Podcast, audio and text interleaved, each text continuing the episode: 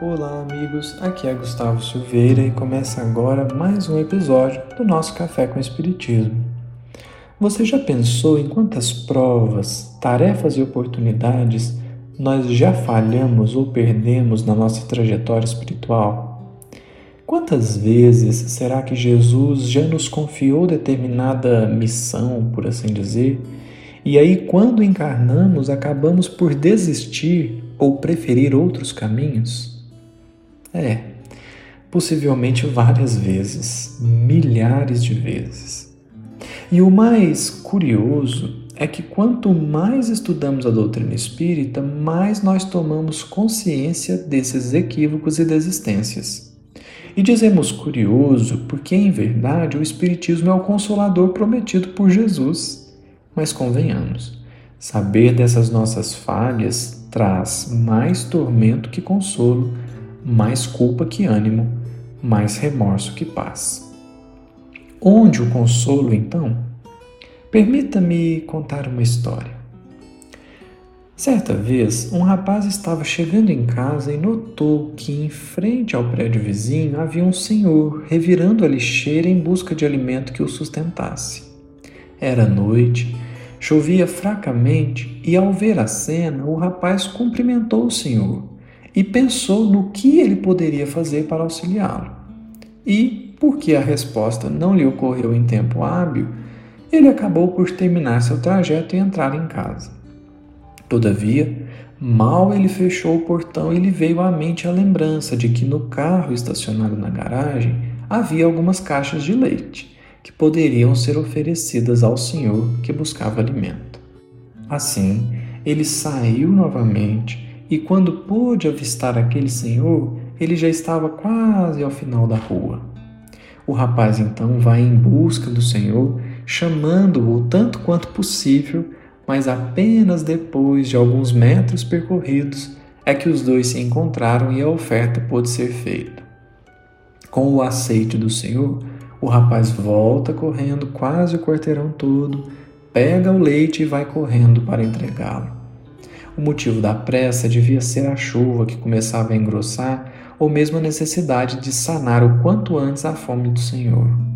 Não importa muito. Mas o rapaz teve de ser rápido, também porque o Senhor carregava fardos pesados de materiais recicláveis. Entrega concluída, o Senhor seguiu seu caminho e o rapaz voltou para casa.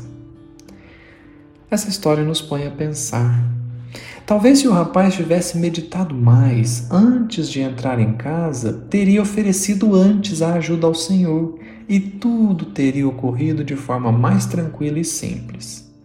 Mas, em virtude dessa precipitação, entre aspas, vemos que alguns metros precisaram ser percorridos a mais para que o ato se consumasse.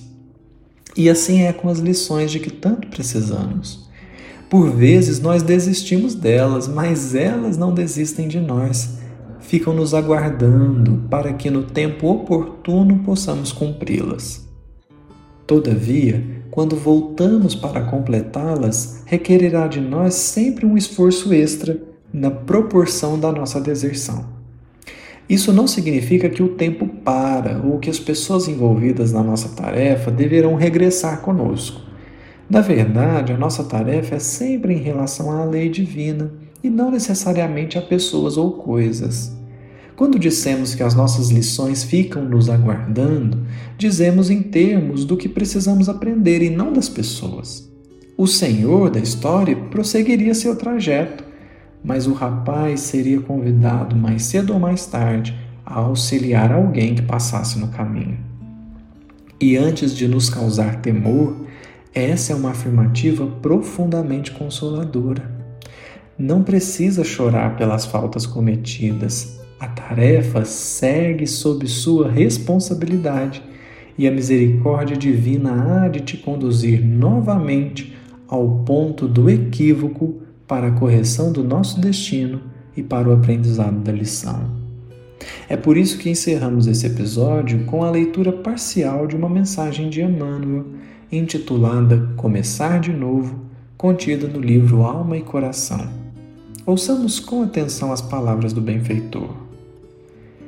desfaçamo-nos de pensamentos amargos, das cargas de angústia, dos ressentimentos que nos alcancem e das mágoas requentadas no peito. Descerremos as janelas da alma para que o sol do entendimento nos higienize e reaqueça a casa íntima. Tudo na vida pode ser começado de novo para que a lei do progresso e do aperfeiçoamento se cumpra em todas as direções.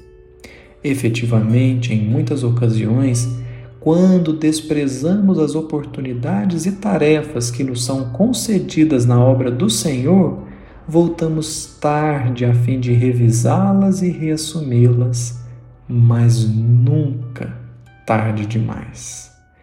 Muita paz a todos e até o próximo episódio do Café com Espiritismo.